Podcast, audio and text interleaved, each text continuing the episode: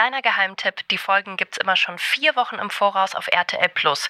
Dort findet ihr auch unser gesamtes Podcast-Archiv mit den alten Folgen. Viel Spaß!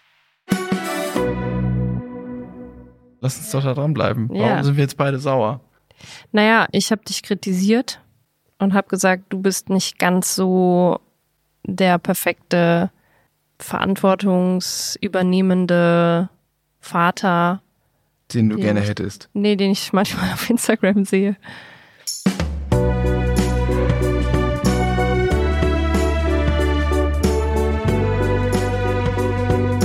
Family Feelings Mit Marie Nasemann.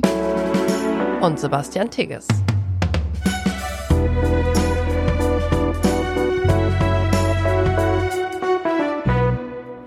Also die Outfits hier für einen Podcast, die sind immer so, ziehe ich sie vorm oder nach dem Frühstück an?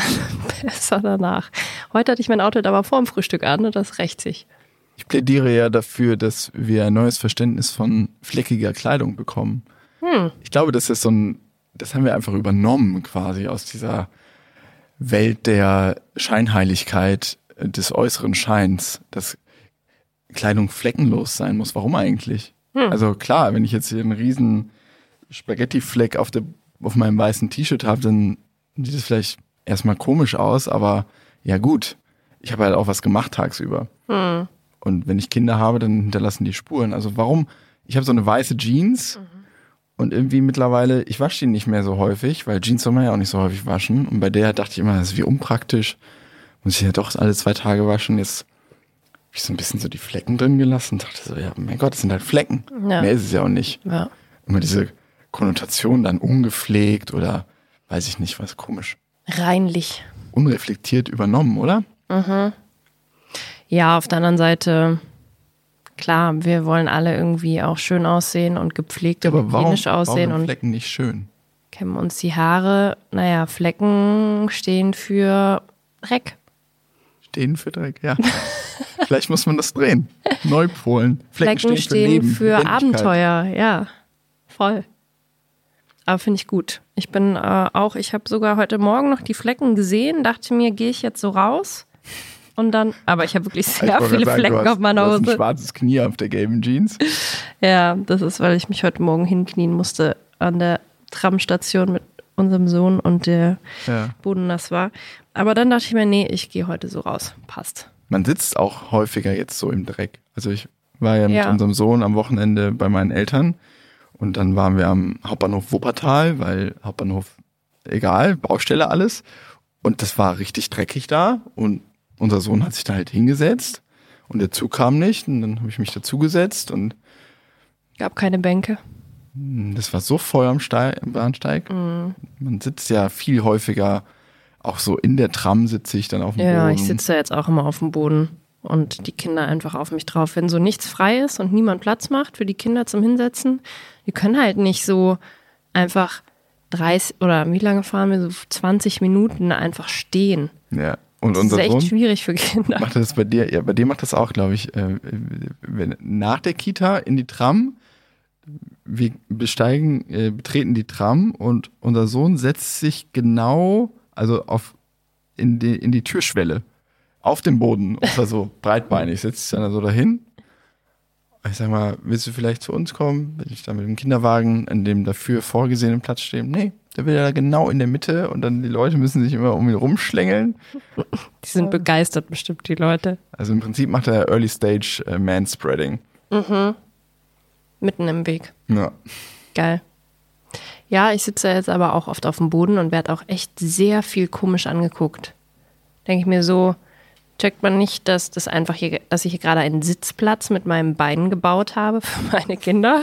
mein linkes Bein für meine Tochter, mein rechtes Bein für meinen Ach Sohn. so machst du das. Ja, ich setze mich hin und dann dürfen die auf mich drauf. Ist jetzt auch nicht super bequem und meine weiße Hose ist danach auch dreckig, aber ich denke mir so, also lieber eine dreckige Hose als ein schreiendes Kind. Amen. Amen. So ist das. Morgen wird unsere Tochter zwei Jahre alt. Dürfen wir das sagen? Ja, es weiß ja niemand, wann wir aufnehmen. Ja. Irgendwann in, Im Oktober. im Herbst irgendwann im Herbst hat unsere Tochter Geburtstag und wir zwei. Ja. Und es ist unglaublich. Das war so geil. Es kamen gestern schon äh, Geschenke von meiner Mutter und ihrem Mann an. Ähm, Mit, der, mit dem LKW oder, oder geht? Hm? Viel? zwei so Dinger. Ich habe äh, gesagt, dass sie sich was für ihre Kinderküche ein bisschen ähm, Töpfe und Pfannen und so wünschen, weil irgendwie diese Kinderküche wird nicht benutzt, aber wir haben ja auch keine Töpfe. Also wie sollen unsere Kinder auch die Küche benutzen? Ist auch zu klein. Und ich habe gesagt, bitte kauft nicht diese Töpfe aus ähm, Edelstahl, weil die sind so Oh, krass laut, wenn die auf den Geräusch. Parkettboden fallen. Das geht wirklich gar nicht. Und ähm, ich hoffe wirklich, ich habe ihr gesagt, Holz oder Plastik, irgend, Plastik, irgendwas, was nicht so laute Geräusche gemacht. Ich hoffe, sie haben sich dran gehalten. Ähm, die sind jedenfalls verpackt und ich war gestern so, ah, shit, wo packe ich die jetzt hin? Okay, in die Vorratskammer da oben rein unsere Tochter direkt heute Morgen Geschenk direkt drauf gezeigt. Sie hat wirklich sofort entdeckt. Ich war so, hm, war wohl nicht so ein gutes Versteck. Aber ähm, dann war sie na natürlich kurz ein bisschen beleidigt, dass sie es jetzt, jetzt noch nicht haben durfte. Aber es war irgendwie ganz cool, ihr erklären zu können, so, morgen ist dein Geburtstag und dann kriegst du die Geschenke und so. Und das Schöne ist, ich dachte zuerst, es wird jetzt richtig schwierig für unseren Sohn, wenn dann so unsere Tochter die ganzen Geschenke und die Aufmerksamkeit kriegt. Aber er freut sich richtig krass auch auf morgen. Das ist voll süß. Er war so, oh, morgen hat Geburtstag.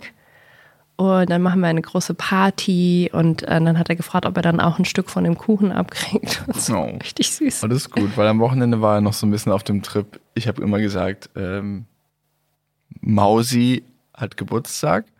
Und dann hat er gesagt, Mucki auch Geburtstag. Also er wollte dann auch Geburtstag haben. Und dann habe ich gesagt, ja, du kriegst vielleicht auch ein bisschen was vom Kuchen ab und so. Ja, cool. Das äh, steht an und ähm, klassische Rollenverteilung, du machst, du machst den Kuchen. Äh, machst du Kuchen? Du hast Ja, ich dachte, dass wir vielleicht heute Nachmittag einen backen, der vielleicht nicht ganz so viel Zucker hat. Weil ich habe jetzt schon festgestellt, Oder wir kaufen einen? oder wir, also auf jeden Fall kaufen wir auch einen. Wir haben ja auch ein paar Gäste morgen, Gästinnen. Gästinnen. Ähm, es kommen die Paten von unserer Tochter und die Babysitterin. Alle 40. Eine riesen Babysitter-Party. Babysitterinnen-Party. Nee, wir machen das eigentlich ziemlich klein, aber ähm, ein bisschen Kuchen brauchen wir schon, klar. Ja. Was? Äh, Nee, ich merke, wie, wie sich das äh, schlechte Gewissen in mir ausbreitet, wie ein wohliger, wie ein Warmer, wohliger, warmer, Samtteppich. oh, genau, richtig schwerer, fleckiger, oller Samtteppich Nichts so gegen Flecken. über mein Herz legt. Ja, ich bin ja noch in der Tagesklinik, kann morgen nicht unterstützen. Ja, aber du kommst dann zur Party, hä? Ich komme zur Party ein bisschen später, aber Ja, aber du kannst heute Abend noch mit mir das, die Küche dekorieren ja, und Girlanden aufhängen und Luftballons aufblasen. das machen wir. Schon mal den Tisch vorbereiten. Schön, ich freue mich drauf. Und dann haben wir eigentlich gar kein Baby mehr. Weinst du jetzt? Bisschen. Schon emotional, hä? Dann haben wir die anstrengendste Babyphase geschafft. Ab jetzt wird es nur noch leichter. Außer vielleicht in der Pubertät. Naja, mir schreiben auch Leute, ja, Kinder sind 8, 9 und es wird ein völlig neue Level. Aber gut. An Anstrengung Ja. mit irgendwie Hausaufgaben machen und so. Was weiß ich, was dann ansteht. Wir werden es sehen. Jetzt gerade ist auf jeden Fall, finde ich, eine ziemlich entspannte Zeit mit den Kids. Ja. Finde ich gut. Also, dass man echt gut mit denen Zeit verbringen kann. Es echt nicht so viel Streit gibt. Oder wenn, kann man irgendwie besser damit umgehen. Ich war am Wochenende ja mit unserem Sohn, wie gesagt, allein unterwegs. Ich wollte auch unsere Tochter mitnehmen, aber dann war die krank. Ich habe das schon häufiger gemacht mit ihm alleine. Hatte aber immer noch so ein bisschen Rest Angst. Aber man muss, also ich muss sagen, das mit ihm ganz alleine funktioniert ja eigentlich schon echt länger gut. Das ist erstaunlich, wie lange das in mir nachwirkt. Das spricht dafür, dass ich diese Anfangsphase noch nicht ganz verarbeitet habe, aber das Wochenende war so, also fast unglaublich für mich. Einfach so mit meinem Sohn zum Hauptbahnhof fahren, in den Zug steigen, hinsetzen, Fenster aus dem Fenster gucken, Buch lesen, dann ins Bordbistro, dann setzen wir uns da immer hin.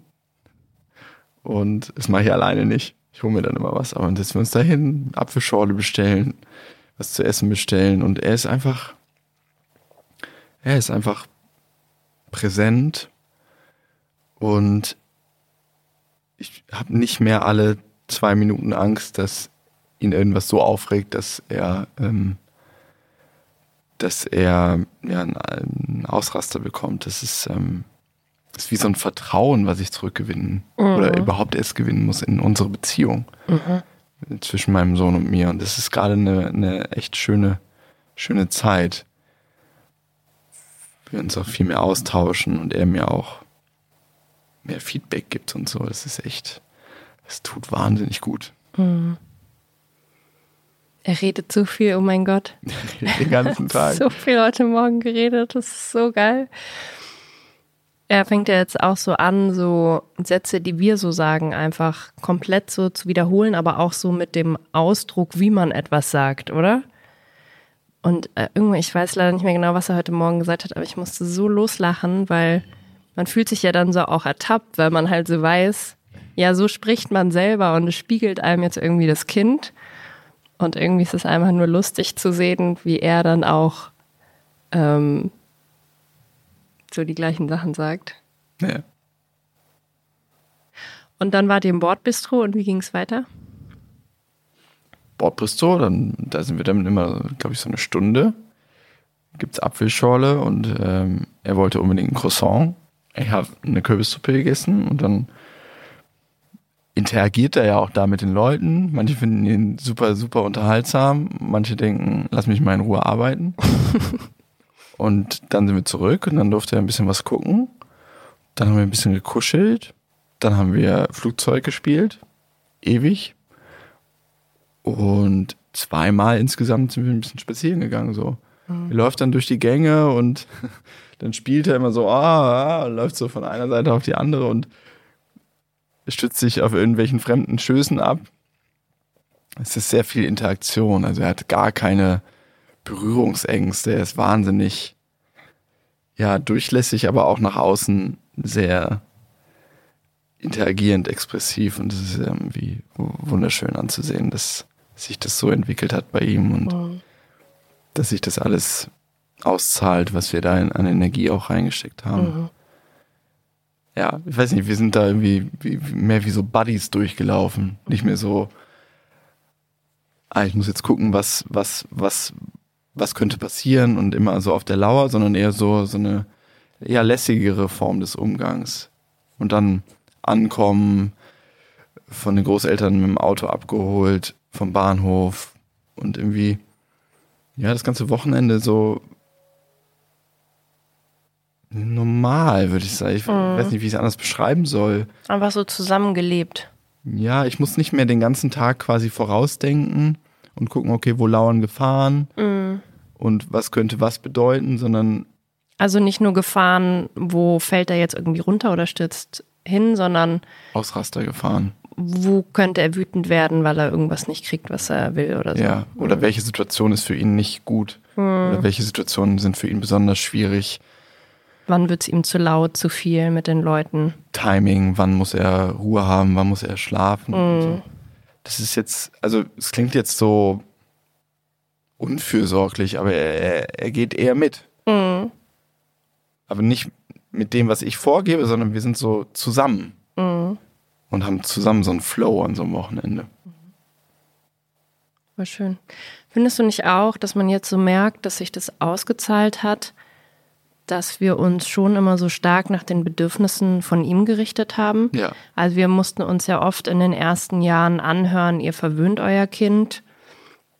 Ihr habt den einfach zu viel immer bespaßt, der will immer dauerbespaßt werden oder ähm, lasst den doch mal auch ein bisschen weinen, ist doch normal und okay und so. Und wir waren da so die ganze Zeit so hin und her gerissen zwischen einerseits ähm, haben wir irgendwie so einen Instinkt, der uns sagt, nee, also wenn unser Kind irgendwie Schwierigkeiten hat und struggelt und weint, sollten wir einfach probieren, da zu sein. Ähm, und wir ist irgendwo auch okay, sich jetzt mal zurück, also es ist wahnsinnig anstrengend, aber okay, sich mal zurückzustellen und jetzt alles zu machen, damit man irgendwie diese Ausraster von ihm vermeiden kann. Ähm, und da waren wir immer so ein bisschen so dem, in dem Zwiespalt, so, ah, haben die vielleicht doch recht? Haben wir vielleicht doch, äh, hat er vielleicht zu wenig äh, Frustration gelernt, weil wir immer probiert haben, sofort gegenzusteuern, wenn ihn irgendwas frustriert oder so. Aber wenn ich ihn mir jetzt angucke, und ich finde, er ist echt so ein tolles, liebes, süßes, offenes, empathisches Kind, lustig, aufgeweckt, so alles, was man sich von dem Kind eigentlich nur wünschen kann, da denke ich mir so, gut, dass wir es so gemacht haben, wie wir es gemacht haben. Und ich bin echt froh, dass wir ihn nicht haben alleine schreien lassen in seinem Zimmer, dass wir ihn nicht äh, härter bestraft haben, mehr durchgegriffen haben. Ähm, es hätte, glaube ich, auch gar nichts bei ihm gebracht. Haben wir immer mal wieder probiert. Das hat ja nur dazu geführt, dass er noch mehr geschrien hat. Also ich glaube, wir haben echt den richtigen Weg gewählt mit ihm und jetzt fangen wir an, die Früchte davon zu tragen irgendwie. Ja, er auch vor allem. Ja.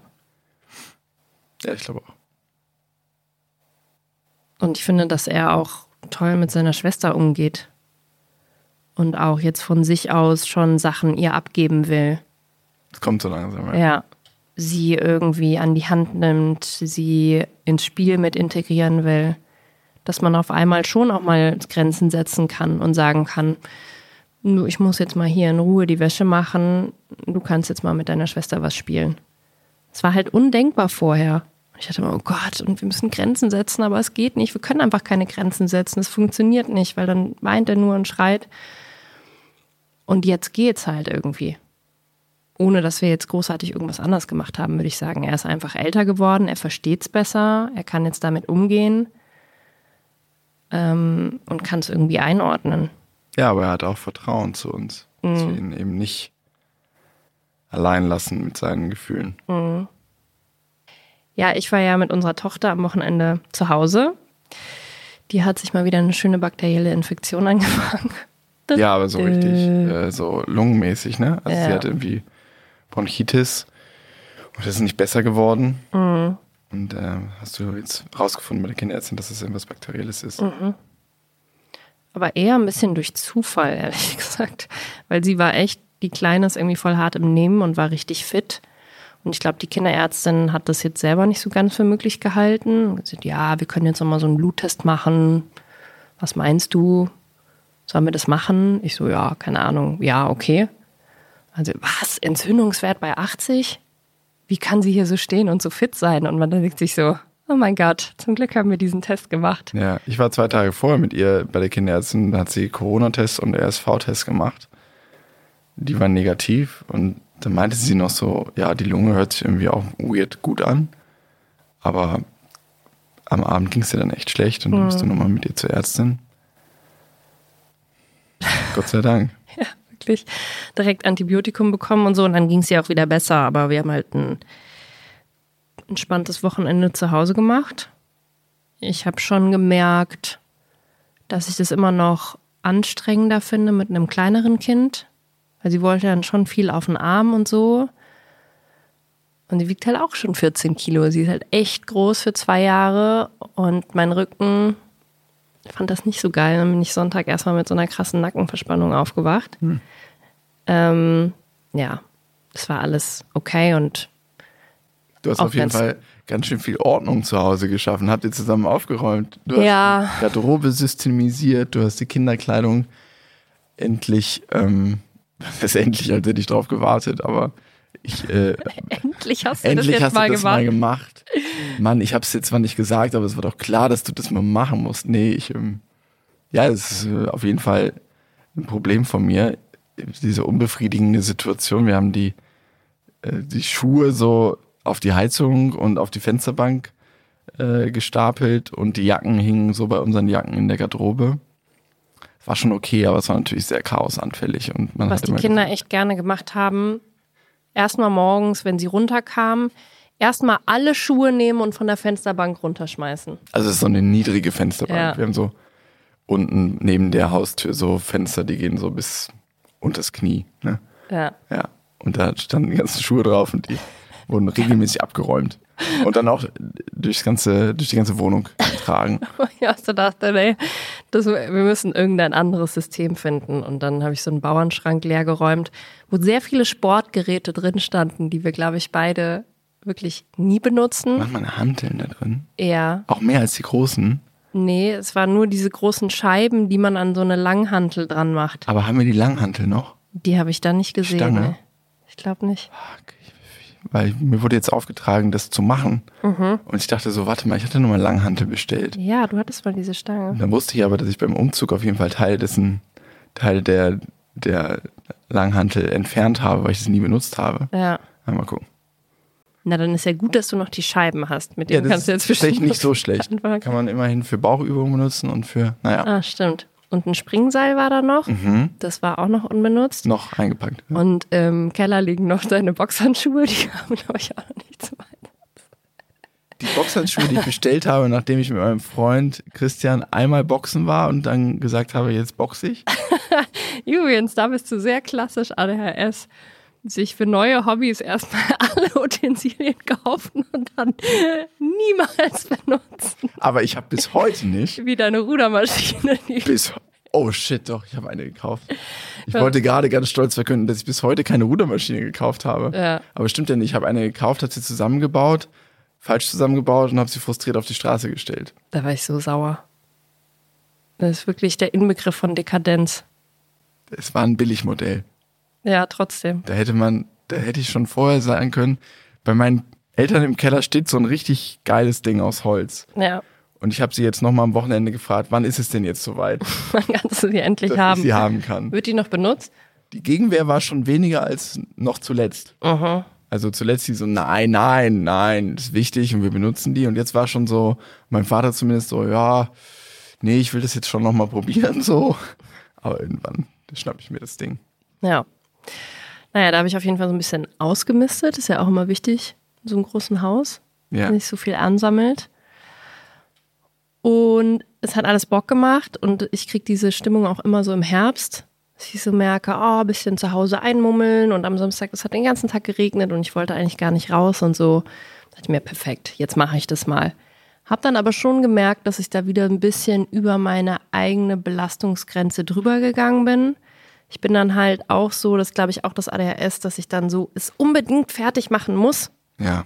So, ich kann nicht nur drei Viertel machen und sagen, ein Viertel mache ich morgen noch, sondern ich will es unbedingt noch fertig machen und dann am Ende war es echt, oh, ganz schön viel. Also ich habe echt den ganzen Sonntag da irgendwie rumgeräumt und habe dann irgendwie so abends gemerkt, oh, jetzt bin ich doch ganz schön, ganz schön im Arsch und ich hätte eigentlich schon auch mal ein bisschen Pause noch machen können Ja. Und vielleicht nicht gleich alles, sondern mir einfach nur die Hälfte vornehmen können.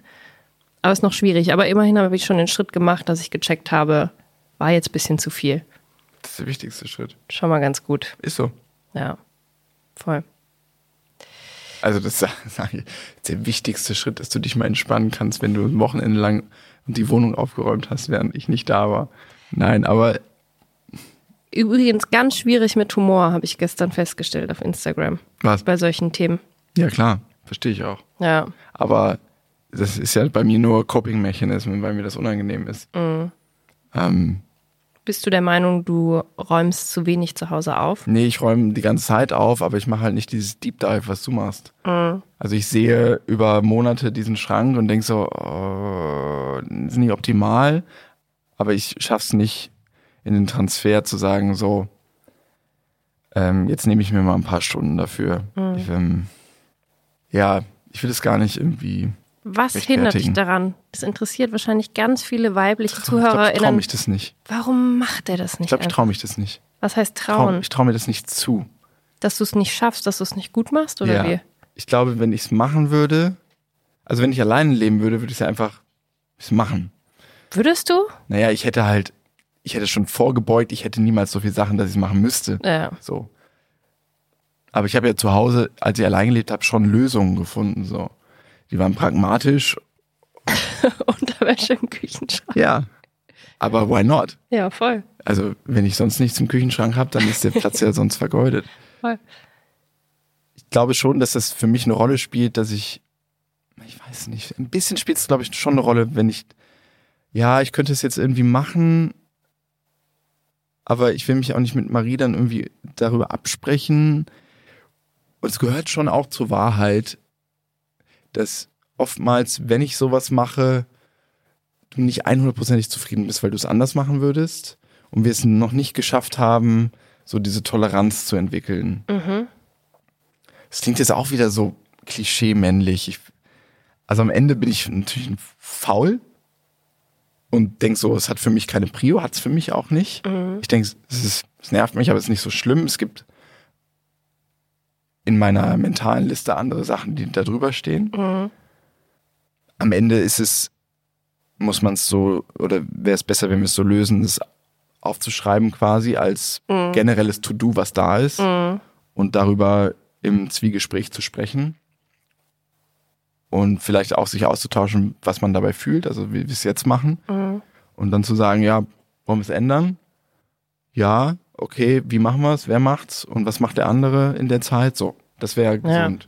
Und dann ist ja aber oft das Problem, dass ganz viele Männer, glaube ich, sagen, ja, aber das stört mich jetzt alles nicht so, das ist mir alles nicht so wichtig. Mhm. Und dann springen die Frauen ein und sagen, ja, mir ist es aber irgendwie wichtig, dass es schön aussieht Ja. und mir ist es wichtig, dass es sortiert ist. Ja, aber das ähm, ist ja wahrscheinlich beides richtig. Mhm. Also ich glaube den Männern das, weil das, was ich gerade beschrieben habe, dieses, ich sehe das, finde es ein bisschen nervig, aber es ist mir nicht so wichtig, aber das ist ja auch wieder so ein, es ist mir nicht so wichtig, heißt ja auch, ja, einfach keinen Bock. Mhm. Bisschen. Ja. Aber ich habe, es ist mir nicht wichtig genug, dass ich Bock drauf habe. So. ja.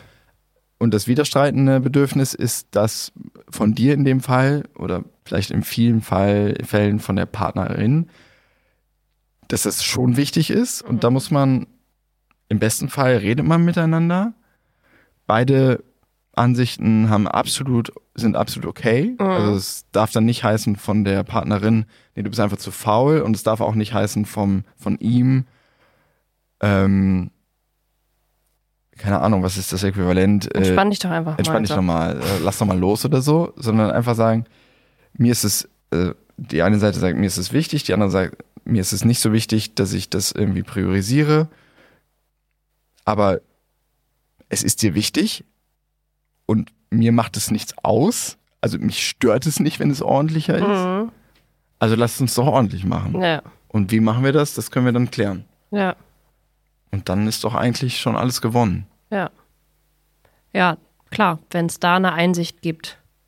Ja, was heißt Einsicht? Seite. Äh, ja, also ist halt Zusammenleben, ne? Muss man halt gucken, dass es beiden gut geht und sich beide wohlfühlen. Und da ist es dann wahrscheinlich auch ganz gut wieder so gewaltfreie Kommunikationsstil, dass man erklärt, so warum stört einen das jetzt eigentlich so. Genau. Also so Beispiel, wir haben, wie wahrscheinlich auch viele, so eine, so, so einen Badschrank, so ein Medizin, so eine Schublade, sind glaube ich sogar zwei, Kindermedizin, Erwachsenenmedizin. Und die ist so über die letzten Jahre so immer voller geworden und ist so komplett chaotisch und man findet eigentlich gar nichts mehr. Also wenn man mal eine Ibu sucht, dann muss man echt so eine halbe Stunde suchen gefühlt. Und wenn man dann zum Beispiel sagt, ja, mir ist es super wichtig, dass wir die mal aufräumen, weil wir irgendwie Sachen doppelt bestellen und dann wiederum andere ähm, ähm, Medikamente irgendwie ablaufen, ähm, lass uns das irgendwie einfach machen. Also ich glaube immer so die Motivation dahinter, warum einem das wichtig ist, so mitgeben oder jedes Mal, wenn ich nach Hause komme und ich sehe direkt diesen unaufgeräumten Garderobenschrank, kriege ich erstmal schlechte Laune. Weil ich erstmal so eine Baustelle sehe und die lässt mich dann irgendwie nicht mehr los. Irgendwie so Ja. ist vielleicht ganz hilfreich. Total. Statt, was ist das übliche Muster? Das jeden Tag sehen, jeden Tag schlechte Laune und jeden Tag denken, um, sag mal, was ist eigentlich mit Sebastian falsch, dass den das nicht stört? Also, Ja. Oder, Oder- si- sich so lange aufregen, bis man es dann halt selber macht und sich beim selbermachen auch noch aufregen über den anderen. beziehungsweise man projiziert ja in den, dazu neigen wahrscheinlich die allermeisten Menschen in Partnerschaften, ähm, man projiziert, oder ich tendiere dazu, das, was ich fühle und denke, das fühlst und denkst du ja wahrscheinlich auch. So in deinem Fall, wenn ich mich jetzt in dich reinversetze, du kommst äh, nachmittags rein, siehst einen furchtbaren Schrank, du regst dich darüber auf. den, die Transferleistung machst du nicht aktiv, aber du denkst ja, mich regt es auch auf, aber ich mache ja, mach ja nichts dagegen. Und du bist jetzt die Einzige, die was dagegen macht. Worauf wollte ich hinaus? Ist das ein Ungleichgewicht? Genau, das wird dann einfach rumgetragen, wochenlang, und dann explodiert es klassischerweise an einer anderen Stelle oder an der Stelle, aber nicht mehr so formuliert, wie du das gerade gemacht hast, sondern dann kommt halt ein Vorwurf und daraus wird dann ein Streit und der Ja. führt dann in andere Sphären. Mhm. Aber das sagt sich auch alles immer so leicht in der Theorie, aber im Alltag hat man halt eine begrenzte Kapazität mental und körperlich und dann passiert das natürlich sehr schnell. Mhm. Und ich wiederum, also du könntest das so formulieren, ich wiederum bei dem, bei dem Medizinschrank, das fällt mir auch auf, könnte ich mir auch aufschreiben und sagen, du, ich ähm, gehe da immer dran und bin damit nicht glücklich, weiß auch, dass sich das sehr stört. Ich will es jetzt gar nicht so ähm, verdrängen und runterschlucken, so Konfliktvermeidungsmodus, sondern ich weiß, dass das ein Thema ist. Lass uns da bei Zeiten mal drüber sprechen und dann lösen wir das. Mhm. So ist ja auch meine Verantwortung. Es ist ja nicht deine Verantwortung, die ganze Zeit irgendwie die Sachen zu sagen, die dich stören, sondern es ist auch meine Verantwortung, das zu erkennen, ähm, Dinge, die dich stören und das von mir aus anzusprechen, Mhm. statt schweigen.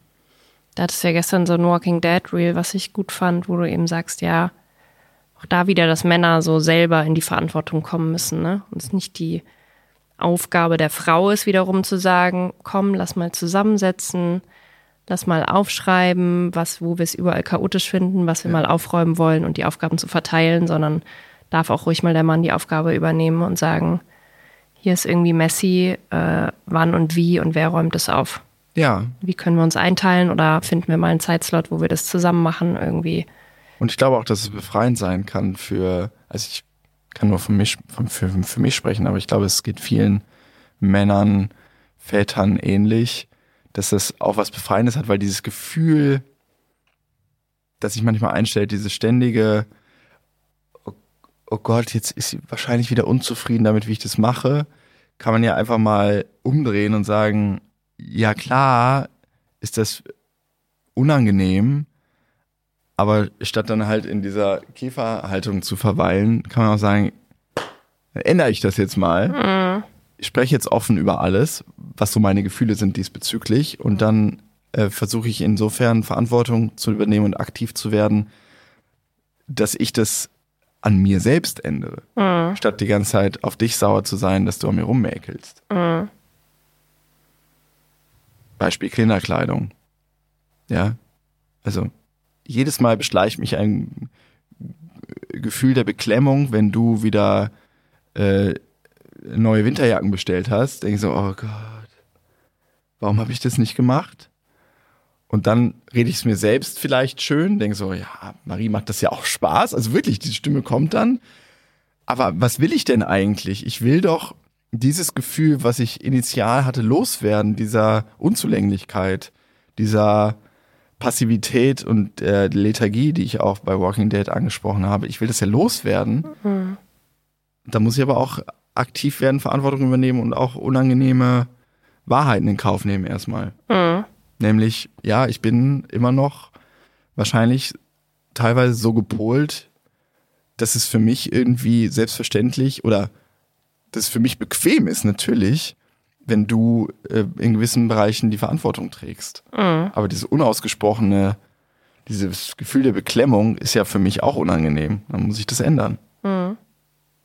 Voll. Das Wobei wir da ja die bei dir. Aufgabe relativ klar eigentlich verteilt hatten. Ja. Also damit habe ich jetzt eigentlich kein Problem mit der Kinderkleidung, weil ich mir so denke, ja, ist halt mein Bereich und das mache ich.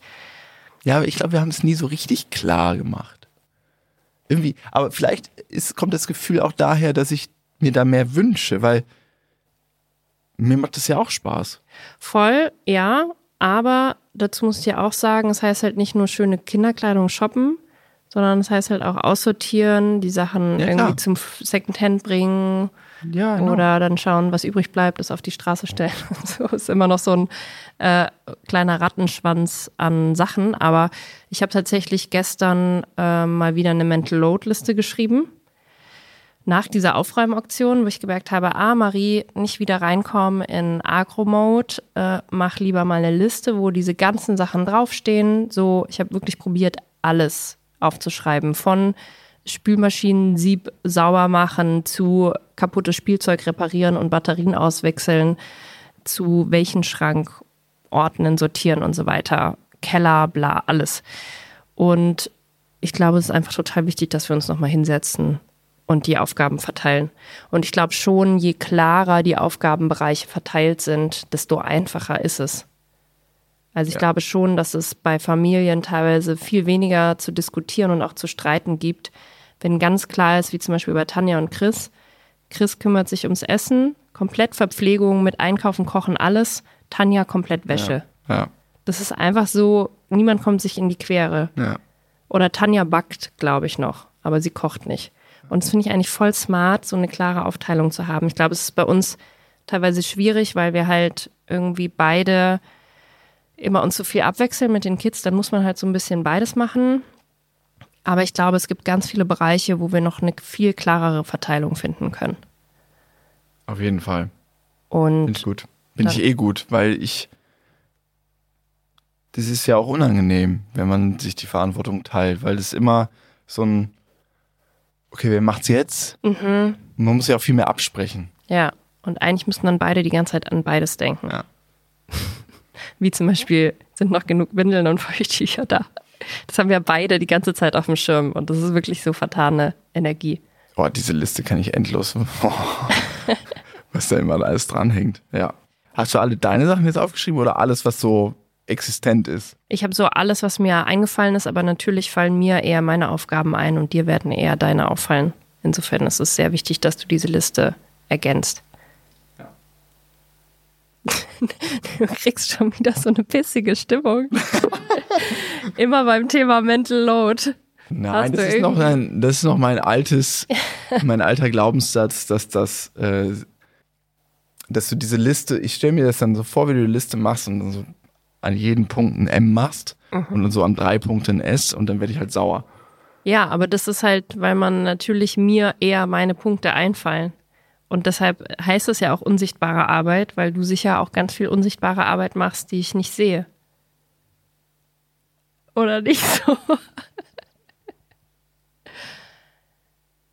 Also, ich war derjenige, glaube ich, der in den letzten Monaten immer wieder darum gebeten hat, mal ein Mental Load Update zu machen. Voll.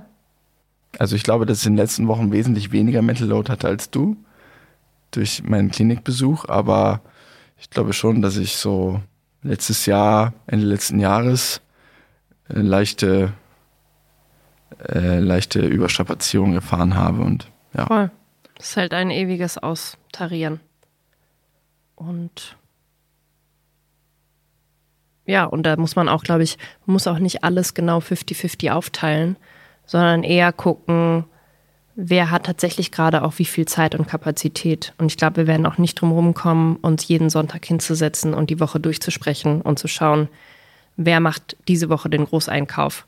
Weil es ist unrealistisch, dass das immer einer von uns beiden regelmäßig machen wird, weil dafür haben wir viel zu wilde Termine und äh, fallen auch mal komplett aus und sind mal komplett da.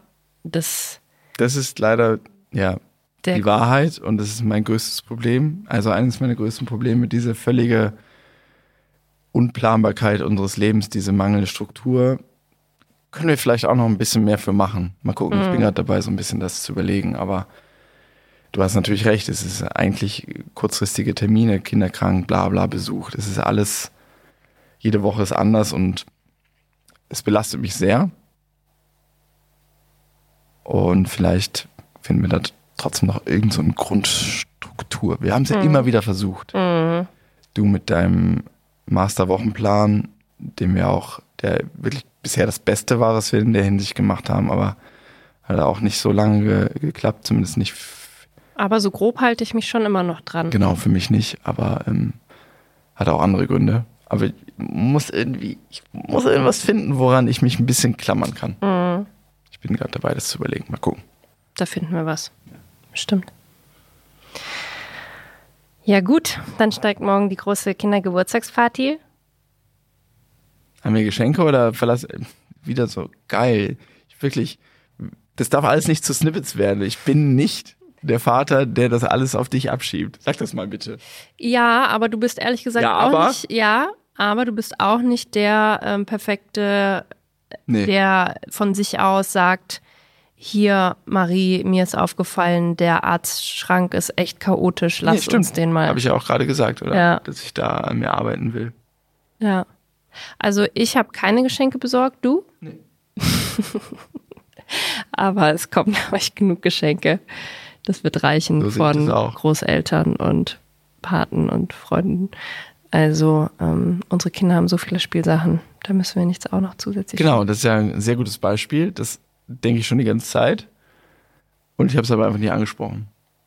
Weil ich so, dann ist es wieder raus aus dem Kopf. Also ich hack das quasi für mich ab. Geschenk? Nee, brauchen wir nicht. Die ist sowieso völlig wahrscheinlich überfordert an dem Tag mit den Geschenken, die sie eh schon bekommt. Und dann ist das Thema weg aus meinem Kopf. Ja, ist doch gut. Ich hatte das jetzt auch nicht mehr im Kopf. Okay. Ich wollte dich jetzt nicht angreifen. Nee, es ist mir schon ein Bedürfnis. Ähm, ich glaube schon, dass mitunter der Eindruck entsteht durch diesen Podcast. Ähm, nee, ist egal. Doch, sag's. Fühlst du dich nicht richtig dargestellt? Ja. Ich fühle mich nicht gesehen, nicht gewertschätzt und nicht richtig dargestellt. Von mir? Jetzt? Teilweise von dir und teilweise aus dem Kontext. Also dieses Snippet, wo, wo ich irgendwie sage, ja, du machst das mit der Kita, mit der äh, ähm, mit der Thematik, mit den ähm, Geschlechtsoffene Genau. Erziehung? ähm, das wird mir, glaube ich, nicht gerecht. Ja, du bringst halt da oft einen Humor mit rein, wie du ja gerade selber gesagt hast, ähm, weil da vielleicht auch noch eine Unsicherheit da ist oder so. Ja, das ist aber auch okay, weil ich muss auch nicht in allem sicher sein und ich muss vor allen Dingen auch nicht in allem so sein wie du und du nicht so sein wie ich. Und es ist nicht das Ziel, dass wir beide die gleichen Eltern sind unseren Kindern und beide das gleiche abdecken. Ähm, es klingt jetzt auch schon wieder so nach, ja, es reicht, wenn ich mit meinen Kindern irgendwie rumtolle oder so. Aber ich glaube nicht, dass es das Ziel ist, dass wir beide unbedingt super gerne in die Kita gehen, mit dem Erzieher sprechen und über äh, geschlechtsneutrale Erziehung sprechen. Nee. Es kann uns beide, beiden, wenn es uns beiden ein Anliegen ist, ähm, ist es immer noch okay, ähm, wenn das eher du machst. Voll. Ähm, und wenn mir das unangenehm ist, dann heißt es nicht, dass ich das wegtherapieren muss, dass mir das angenehm wird. Das ist auch vollkommen okay, dass mir das unangenehm ist. Dafür ist es ja dann da, dass du das, dass dir das nicht unangenehm ist. Und an anderen Stellen äh, gleicht sich das in die andere Richtung aus. Voll. Und so glaube ich auch zum Thema Aufräumen, ne? Also es macht mir auch Spaß, so die Sachen so in der Tiefe zu sortieren und aufzuräumen und so. Ähm, dann nervt es mich aber auch, wenn es wieder zu viel wird und ich das Gefühl habe, das steigt mir jetzt irgendwie über den Kopf und wird mir zu anstrengend. Ähm, aber auch da erwarte ich auch nicht, dass du jetzt genauso in der Tiefe aufräumst wie ich oder so. Oder wir alle Sachen da jetzt genau 50-50 aufteilen. Aber vielleicht finden wir halt, wenn wir halt noch wirklich ehrlicher auch bei uns selber hingucken und schauen, was sind Sachen, die uns vielleicht wirklich auch ein bisschen Spaß machen, die uns vielleicht ein bisschen runterbringen. Keine Ahnung, vielleicht bügelst du gerne oder du kochst gerne oder du gehst gerne in den Supermarkt oder so, was ich zum Beispiel überhaupt nicht mag. Und finden noch mehr so die Bereiche, die wir dann einfach ganz übernehmen und zu sagen, das ist halt das, was ich gut kann, wo ich mich gut einbringe, was mir vielleicht auch noch halbwegs Spaß macht. Und der andere ist da raus. Äh, es werden sicherlich auch Aufgaben dabei sein, auf die wir beide keinen Bock haben, die wir halt dann einfach aufteilen, Zum Beispiel Supermarkt. zum Beispiel. Ähm, aber ja, Wir schaffen das schon. It's a process. ja. Wir sind sehr viel weiter als Beziehungen mit einer ganz klassischen Rollenverteilung. Oder noch so wie unsere Eltern gelebt haben, wie da die Verantwortlichkeiten lagen oder so. Mit so einer Selbstverständlichkeit. Aber du musst schon zugeben, dass wir immer noch nicht ganz da sind, wo wir sein wollen. Also, du sagst es ja selber, dass du das manchmal noch so im Kopf hast. Und es ist doch auch okay, das zu sagen, dass es so ist. Also ich verstehe, dass du Angst davor hast, irgendwie als konservativer Macho irgendwie dazustehen. Und äh, das kann ich definitiv widerlegen, sonst hätte ich keine Beziehung mit dir und hätte es keine drei Wochen mit dir ausgehalten, wenn du sagst, ja, die Frau muss an den Herd. Ja, aber das habe ich ja auch nicht im Kopf. Würdest du denn sagen, dass du genauso zu Hause alle Baustellen siehst und mitdenkst wie ich? Ich glaube schon, dass ich die sehe, aber ich priorisiere die anders. Mhm. Ich glaube schon, dass ich das auch so sagen kann. Ich glaube, ich bin vielleicht etwas. Aber hast du nicht trotzdem die Erwartungshaltung, dass es schön ist zu Hause und dass es ordentlich ist? Es ist ja doch eigentlich beides super wichtig. Ja, genau. Oberflächliche Ordnung ist mir super wichtig. Dafür sorge ich ja auch. Mhm. Aber im Kleiderschrank ist eben nicht oberflächlich und das depriorisiere ich dann. Das ist, glaube ich, auch. Ähm, ich glaube, dass ich einfach in den letzten Monaten und Jahren, das ist keine Entschuldigung, aber es ist Fakt, ähm, derart überlastet war. Also ich wäre schon damit überfordert, ähm, aufzustehen und unsere Kinder anzuziehen. Da fange ich nicht an, den Schrank zu sortieren in, in, in lange Hosen. Aber ich kann auch nicht ausschließen, dass ich in einem gesunden, ausgeruhten mentalen, ausgewogenen, ausgeglichenen Gesundheitszustand das nicht trotzdem nicht machen würde. Weil, also, das hat mich ja schon immer über, überfordert. So Sachen zu haben, viele Sachen. Ich hatte ja nie viele Sachen, aber das ist ja auch, soll ja auch keine Rechtfertigung keine Entschuldigung sein. Jetzt habe ich nun mal Kinder und eine Familie und da sind natürlich mehr Sachen und da muss ich mich dem auch stellen. Das stimmt, ja. Und das tue ich noch nicht, tue ich noch nicht ähm, zu meiner Zufriedenheit. Das habe ich auch gesagt. Kann ja noch werden. Ja, kann noch werden. Ja, wäre auch mein Wunsch. Aber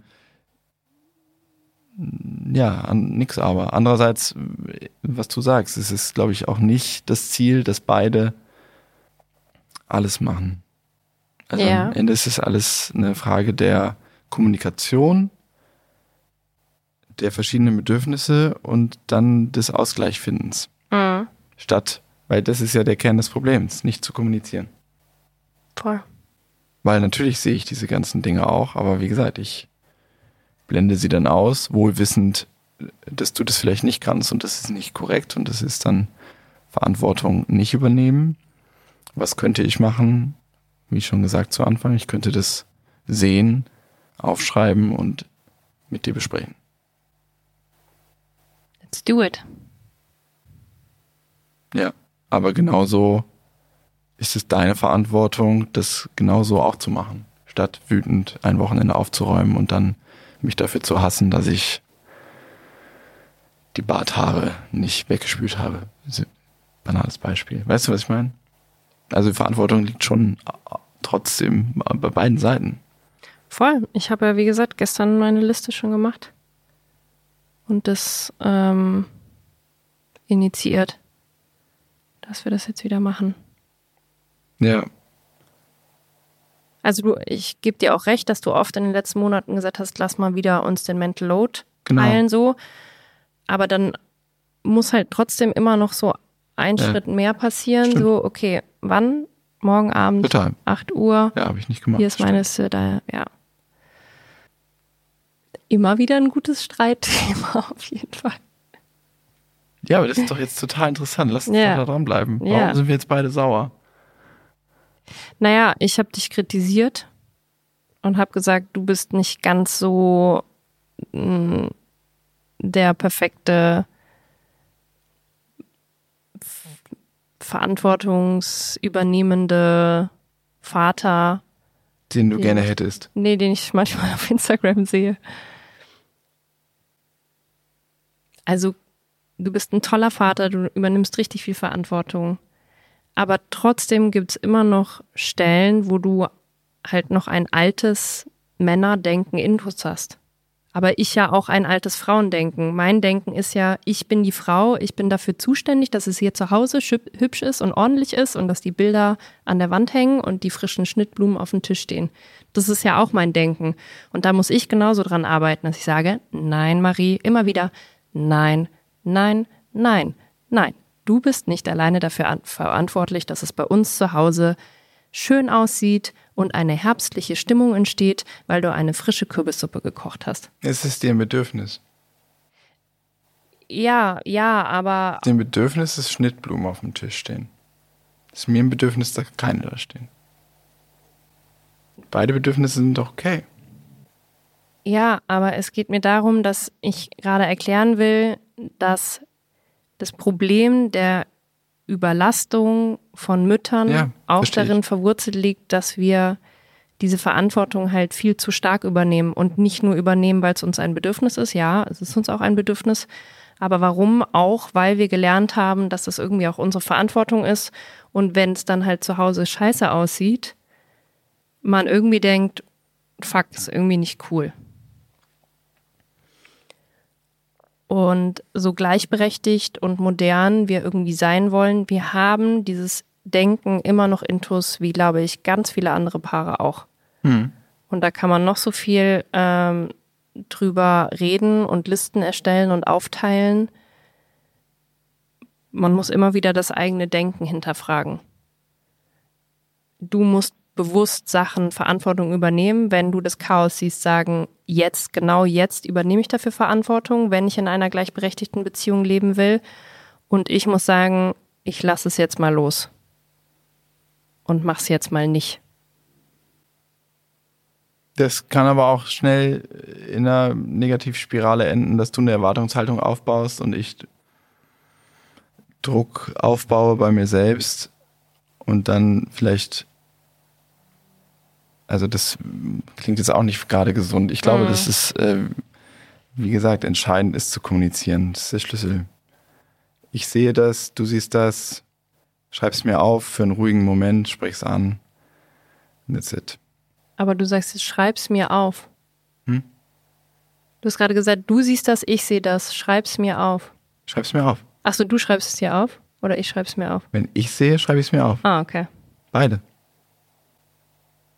Es geht ja genau darum. Es sind doch beide wohnen da, beide sind Eltern, beide sehen das und beide wollen drüber sprechen. Was das Ergebnis ist, wie man das am Ende macht, kann man ja dann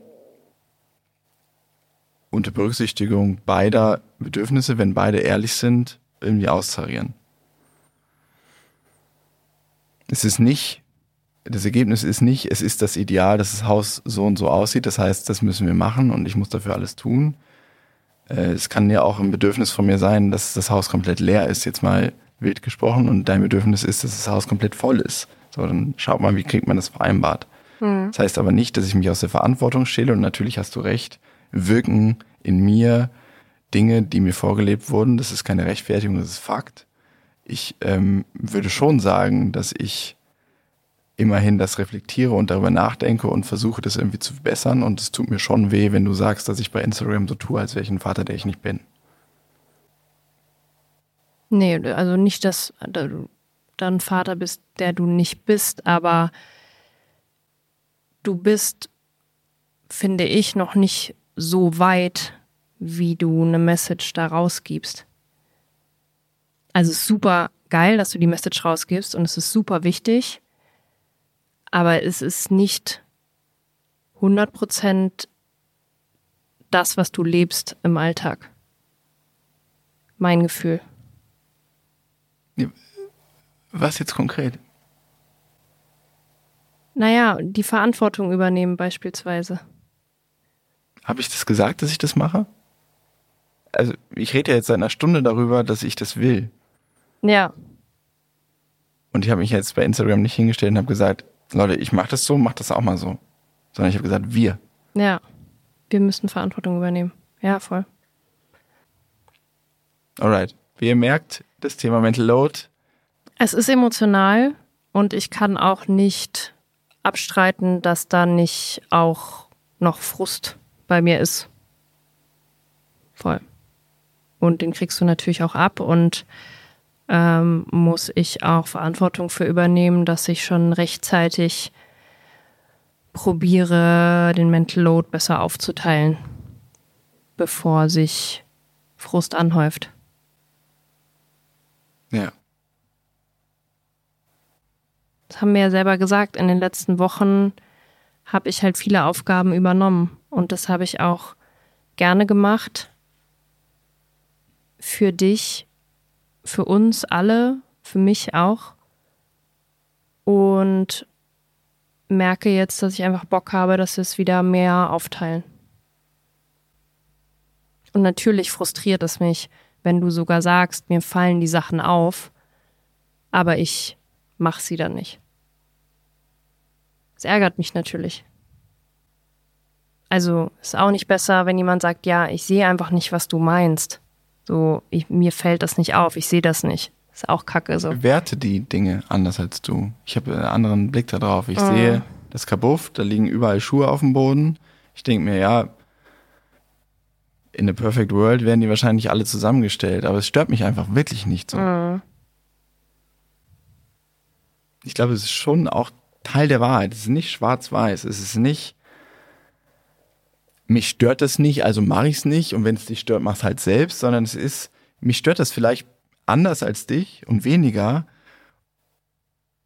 Es gehört auch zum Teil der Lösung, dass du das anerkennst und eben mich nicht verfluchst dafür, dass ich es nicht mache, weil vielleicht habe ich nicht so einen hohen Leidensdruck wegen eines unordentlichen Schrankes. Aber das vorausgeschickt gehört es eben auch für mich zum Teil der Wahrheit, zu sagen, das ist ja schön und gut, dass mich das nicht so stört, aber dich stört es, deswegen muss ich auch einen Schritt rausgehen aus meinem Kreis und wir gehen aufeinander zu. Und mhm. wenn wir mhm. uns da treffen, haben beide gewonnen und beide verloren. Und nur so können wir das Thema lösen. Es wird nicht dadurch gelöst, dass es heißt, es muss jetzt immer alles so ordentlich sein, wie du willst.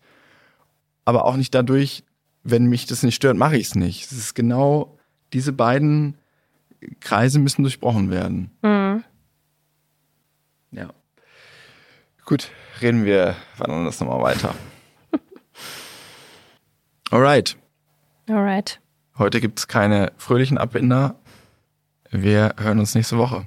Streit gehört auch dazu zur Beziehung. Ist wichtig, Sachen auszudiskutieren, auch wenn es weh tut.